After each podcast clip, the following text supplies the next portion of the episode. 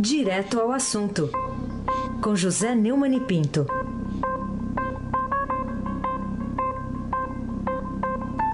Neumani, bom dia. Bom dia, Raíssa Abac, o craque. Bom dia, Carolina Ercolim, tintim por tintim. Bom dia. Bom dia, Almirante Nelson. Hoje tem mais. Pedalinho, Almirante, pedalinho. Bom dia, Diego Henrique de Carvalho. Bom dia, Moacir Biasi. Bom dia, Clã Bonfim, Manuel Alice Isadora. Bom dia, ouvinte da Rádio Eldorado 107,3 FM. Aí, Abac, o craque. Vamos lá, ainda naquele clima de indefinição né, da situação do ex-presidente Lula na campanha ou nessa corrida sucessória, que contribuição o PT e a defesa de Lula trazem para o fortalecimento aí da democracia, do Estado Democrático de Direito no Brasil, nessa estratégia, nessa decisão de procrastinar, adiar o quanto for possível a decisão final da Justiça sobre a inelegibilidade do candidato à presidência nessa eleição? A inelegibilidade é patente, não há que não reconheça isso, e a justiça brasileira é cheia de prazos, não há quem reconheça isso, quem desconheça isso. Agora, a usar como estratégia para tirar vantagem na eleição é um claro atentado contra o direito do eleitor ser informado sobre como se dará o processo eleitoral e quais as opções que ele tem para escolher na hora de apertar lá as teclas da urna eletrônica.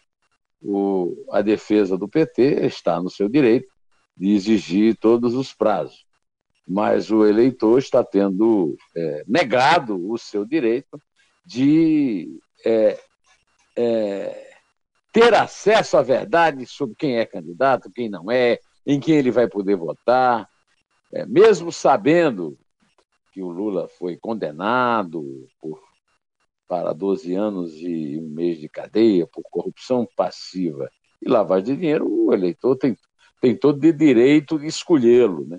mas não vai ter direito de votar nele porque existe uma lei de iniciativa popular chamada Lei da Ficha Limpa, que proíbe que condenados em segunda instância, ou seja, declaradamente criminosos, é, que foram julgados, tiveram é, o direito de defesa, foram acusados e depois sentenciados pelo juiz, não podem ser candidatos. E ponto. Quer dizer, uh, no fundo, é, é, é, uma agressão ao direito da cidadania. Carolina Ercolim, Tintim por Tintim.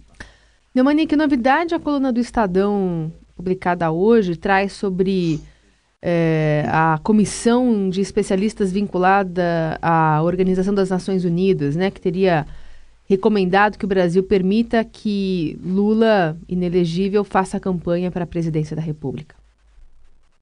Isso, essa, esse tal relatório de um, de um grupo de especialistas é, conectados à ONU e já denunciados é, como membros de ditaduras como Angola, Cuba, Venezuela, etc., está é, sendo tratado como uma espécie de carta na manga né, petistas. Mas o, o Alexandre de Moraes, o ministro do Supremo, já, já chamou isso aí de subcomitê do comitê. Né?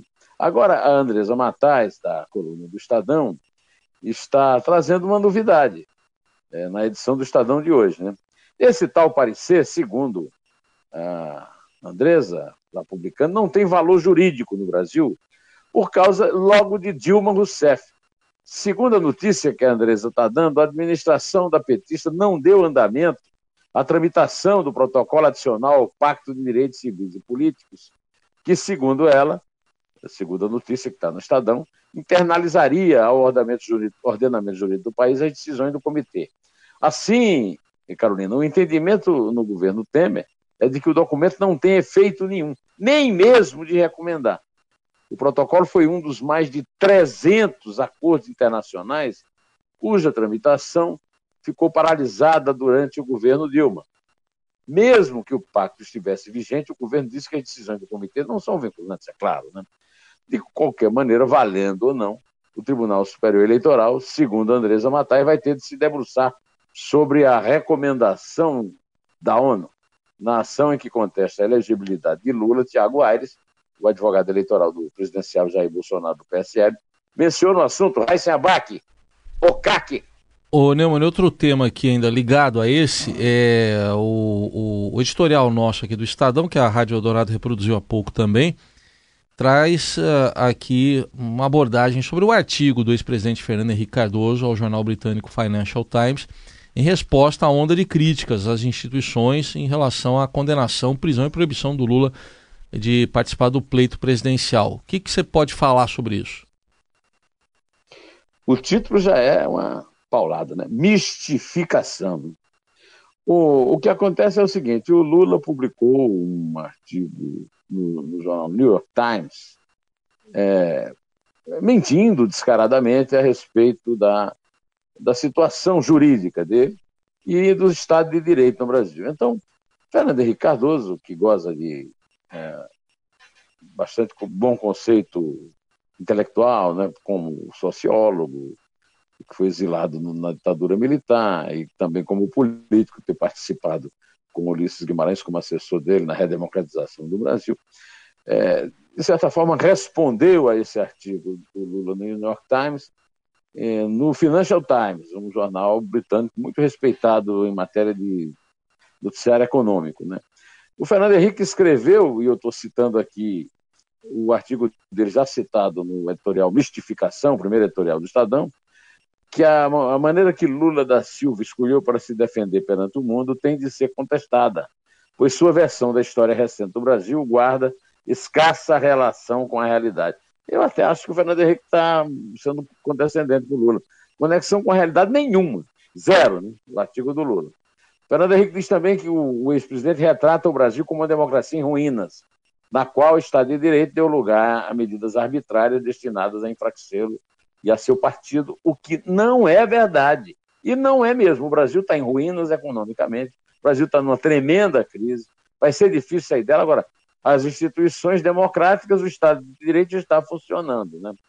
Uh, o Fernando Henrique descreveu o golpe, né, entre aspas, que a, a, senadora lá do, Rio Grande do Norte, a Fátima, é, chamava de, de é, golpe, golpe, né? a Fátima Bezerra contra o presidente Dilma e sobre o processo que condenou o Lula à cadeia. Né? É uma grave distorção da realidade, escreveu Fernando Henrique, dizer que há uma campanha no Brasil para perseguir indivíduos específicos e termina com protesto. Meu país merece mais respeito. O editorial cita também uma nova publicação no New York Times, e é um equívoco, numa dimensão imensa, do ex-chanceler do México, Jorge Castanheira, que também, como o Fernando Henrique, é um, é um cientista político, social, muito respeitado fora das fronteiras do México, no mundo todo. Né? No New York Times, ele escreveu um artigo chamado Por que Lula deve ter permissão para concorrer à presidência? argumentando que a causa de Lula foi endossada por muitas figuras internacionais ao redor do mundo. E daí? O que é que tem a ver as figuras internacionais endossarem a causa do Lula? E aí ele sugere que a perseguição política empreendida pelas ditaduras da Venezuela e da Nicarágua contra os seus oponentes está sendo repetida no Brasil. É, ele não, talvez não saiba que quem apoia Venezuela e Nicarágua no Brasil é o PT. Quem apoia é o Lula. E ele diz que tirar a candidatura da, da presidência do Lula seria marginalizar milhões de eleitores que querem seu ídolo de volta à presidência. Segundo Castanheda, que é um autor de uma biografia bastante parcial sobre Che Guevara, as acusações contra Lula são tão frágeis, os alegados crimes tão pequenos, a sentença tão escandalosamente desproporcional, que a democracia deveria se sobrepor ao Estado de Direito. Ou seja, dese o desejo dos eleitores de Lula deveria prevalecer sobre a lei. O, no editorial, o Estadão é, reproduz uma frase que eu gostaria de ler para vocês aí. Quando prestigiados intelectuais, alguns com boas credenciais democráticas, se deixam encantar dessa forma pelas patranhas de Lula, a ponto de abdicar da defesa do Estado de Direito, que é o pilar da democracia, pois assegura que ninguém, nem mesmo deidades como Lula, está acima da lei, só resta esperar que a justiça brasileira não vergue ante essa espantosa histeria coletiva. Histeria que atingiu Caiu a ligação Caiu com a ligação o Neumann. Neumann, que falava então sobre o que, que pode acontecer daqui para frente. Mas o Neumani vai continuar conosco, enquanto isso a gente atualiza as informações mais importantes desta quinta-feira, dentre elas a mesa diretora da Câmara que declarou a perda do mandato do deputado de Paulo Maluf, do Progressistas, né? A reunião foi rápida, é, vai ter acontecido já há algum tempo e com apenas quatro dos sete deputados da mesa diretora, a cúpula da Câmara dos Deputados. A decisão foi unânime, só saiu na terceira reunião. Em maio de 2017, o Supremo condenou Paulo Maluf a sete anos, nove meses e dez dias de prisão por lavagem de dinheiro, quando ele era prefeito de São Paulo na década de 90 e também determinou que a mesa diretora da Câmara declarasse a perda do mandato. Lembrando que Maluf chegou a ficar preso na Papuda, em Brasília, e por motivo de saúde passou a cumprir prisão domiciliar em São Paulo. Já restabelecemos o contato com o Neumani. Complete a sua ideia, Neumani. É, eu estava relendo o editorial do Estadão é, a respeito é, o, o, apelo que o editorial do Estadão fala, a esperança de que a justiça brasileira não vergue ante essa espantosa histeria coletiva e citava também um colunista do Estadão que escreveu no Globo é, que está pegando mal esse negócio do Lula ser preso. O senhor Luiz Fernando Veríssimo, filho do grande escritor Érico Veríssimo. O Érico Veríssimo deixou saudades. O Luiz Fernando Veríssimo está é, fazendo, inclusive, uma coisa meio estranha no texto dele. Olha, isso aí, é o seguinte, está pegando mal. Pegando mal uma ova. Ah, pegaria, pagaria mal se a, a lei da ficha limpa, é, que foi uma iniciativa popular, fosse descumprida, como se espera, inclusive gente como ele. Viu? Eu agradeço aí a sua paciência de ter esperado voltar aí na ligação e seguimos, seguimos aqui é, com Raíssen Abac, Aliás, com Carolina Ercolim. Tintim por tintim. Neumann, queria falar contigo sobre ainda a questão da segurança lá em Roraima, porque é, você imagina que existe um prazo para o governo agir para valer, para garantir a segurança lá no estado, né? Porque agora parece está rolando muito mais um conflito político, né, entre a governadora do estado, a Sueli Campos, que é candidata à reeleição, e o presidente nacional do MDB, Romero Jucá, que também é candidato à reeleição. É, ela para governadora e o, Romero para senador. Né? É um absurdo que uma, um episódio é, terrível, uma, questão de humanidade como essa da Venezuela, seja transformado no Brasil numa briga política, como tudo que acontece no Brasil, e especialmente no governo Temer. Hoje o, o, o Raul está indo para lá, mas isso ajuda muito pouco. Temer mandou 120, 60, depois 60 homens do, do é, da Guarda Nacional, mas isso ajuda muito menos o governo precisa agir efetivamente, dar uma ajuda correta e concreta ao Estado de Roraima, que não tem condições é, de acolher como devem ser acolhidos esses refugiados venezuelanos. Aí sem abaque, o craque. O Neumann, ah, vamos falar um pouco mais agora sobre a. Carol deu a notícia há pouco da cassação do Paulo Maluf. Aliás, curioso, né? Ontem Maluf, mandato cassado, Zé Maria Marim eh, condenado lá nos Estados Unidos, né? Governador e vice, e depois o vice virou governador dele, né? Na, na hora que Maluf é. deixou o cargo. No mesmo dia. É. O, o, que, que, que, o que, que representa aí para o momento político brasileiro essa cassação aí da, do mandato do Maluf, que está preso há oito meses e que agora está em prisão domiciliar por decisão do Supremo? É, o Supremo, o Supremo com a sua generosidade de sempre com os ricos, permite, graças a uma canetada de Dias Toffoli, que o Maluf cumpra a pena em sua casa. O Maluf está preso, a, prisão dele foi decretada oito meses, mas ele está em casa, em prisão domiciliar. A Câmara estava empurrando com a barriga, falta aí quatro, cinco meses para acabar o mandato dele, ele não vai é, se candidatar à reeleição, então esperar o mandato acabar. Mas o Maluf precisava de uma cassação. Né? A, a mesa de, da Câmara, por unanimidade, caçou o Maluf e ele precisava ser caçado. É, primeiro, porque ele foi um ícone da corrupção, continua sendo, desde o tempo da ditadura. E segundo, porque ele hoje é o símbolo da falta de vergonha da política brasileira, que é retratada na foto em que ele aparece ao lado do Lula e do Haddad na eleição municipal, quando ele ainda tinha capital político, ele ainda tinha votos, e o PT foi lá bajulá-lo para conseguir votos, que não adiantaram de nada. Aliás, adiantaram, eles elegeram o Haddad, depois o Haddad é que perdeu para o Dória em primeiro turno, mas aquele apoio naquela época lhe serviu, né?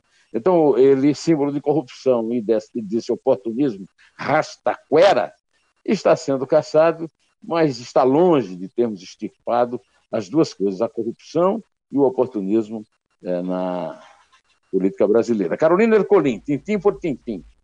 Neumani, hoje a Folha fala sobre o apoio à presença do Exército no Rio, caindo 17 pontos em 10 meses. Mas na primeira página, a mesma notícia informa que as tropas ainda são defendidas por 66% dos entrevistados pela Data, pelo Datafolha. Que essa pesquisa traz de novo sobre a questão de intervenção militar na segurança daquele Estado da Federação? É, o, o maluco da, da, da intervenção é óbvio, mas o apoio da população não cai porque não há alternativa a isso. Ou a tropa militar ou o comando dos, dos, é, dos bandidos. Agora, uma das provas, da, mais do que até agora, de novo, essa história, o delegado dizendo que tem político com o crime da Marielle e tal, é um, mais uma prova do fracasso. A maior prova do fracasso é exatamente essa, que a população desesperada ainda precisa da intervenção militar, que paralisa qualquer possibilidade de reforma é, constitucional, porque não há o que fazer no Rio. Raíssen Abac, o craque. Muito bem, para a gente falar de outro assunto agora também, e é, o que tem de interessante na reportagem da semana daquela série que você traz aí no blog, né, Neumann Entrevista, no, no seu blog, e que é com o cineasta e ex-analista do CNPq, o Conselho Nacional de Desenvolvimento Científico e Tecnológico, o Paulo Melo. Ela está com mais de quase 800 retweets no Twitter, a entrevista do Paulo Melo, é, por causa do título, Chega de Lula. Ele é o primeiro representante da comunidade científica que se, que se dirige é, ao público pedindo vamos acabar com essa história de ficar falando em Lula. Né? O grande esforço nacional, segundo ele, seria no sentido de esquecer Lula. Por um simples e prosaico motivo, ele já deu o que tinha de dar. O, eu, o Paulo foi assistente de direção do, do filme Menino do Engenho, de Walter Lima Júnior, sobre o grande romance de Zé Lins do Rego, e agora está na minha na entrevista do Neumann Entrevista, lá no blog, dizendo que, bem ou mal, que a história, no seu tempo de vida, julgue Lula. Diga realmente em que importaram para o Brasil seu poder e sua glória. Quanto à fortuna, se é o caso da financeira, essa ele já tem usufruído de há muito. Segundo o, o Paulo, de toda essa confusão armada pelo PT, nada indica de que Lula possa vir a fazer algo de significativo para o país, se é que verdadeiramente chegou a fazer, haja visto o legado de recessão, desemprego e inflação que ele deixou. Carolina Ercolim, Tintim, por Tintim. Neumani queria falar um pouquinho sobre Zusa Homem de Melo. Ele toma posse na Academia Paulista de Letras hoje. O que, que você acha que representa a obra literária do Zusa? Zusa Homem de Melo é, era conhecido em São Paulo como o homem que tem música nas veias. Ele fazia um programa na Rádio Jovem Pan em que ele é, funcionava de uma forma pioneira naquela época, ao mesmo tempo como técnico de som e como disc jockey, né? e tocava o que havia de mais, mais bom gosto na música brasileira. Né? É, desse programa, simultaneamente esse programa, ele produziu grandes shows de jazz. Eu vi aqui Dizzy Gillespie, Miles Davis, tocarem em, em shows de jazz é, trazidos aqui, executivos como o jornalista Roberto Milaer, que trabalhava com o Zusa disso. Mas o Zusa, é, ele também é um autor prolífico. Ele, ele escreveu um clássico chamado Música Brasileira Cantada e Contada em 76, e, junto com o pesquisador Jairo Severiano, tem a, um livro dele importante, A Canção no Tempo, uma pequena biografia do João Gilberto, do Publifolha, um livro da Era dos Festivais, e recente, mais recentemente, ele tem ficado em casa, lá no sítio dele, em, em Dayatuba, né? e lá ele produziu livros como A Era dos Festivais, Música nas Veias Memórias e Ensaios, Eis Aqui a Bossa Nova, Música com Z. Copacabana, a trajetória do samba canção é, a última, é o último lançamento dele. Né? É, o Zusa é de, de 33, portanto tem 75 anos, é, felizmente está forte e rijo, e está assumindo a cadeira 17 da Academia Paulista de Letras. É, é, uma, é uma justa ocupação de uma cadeira importante da academia. O Zusa é uma das figuras mais importantes da cultura paulista.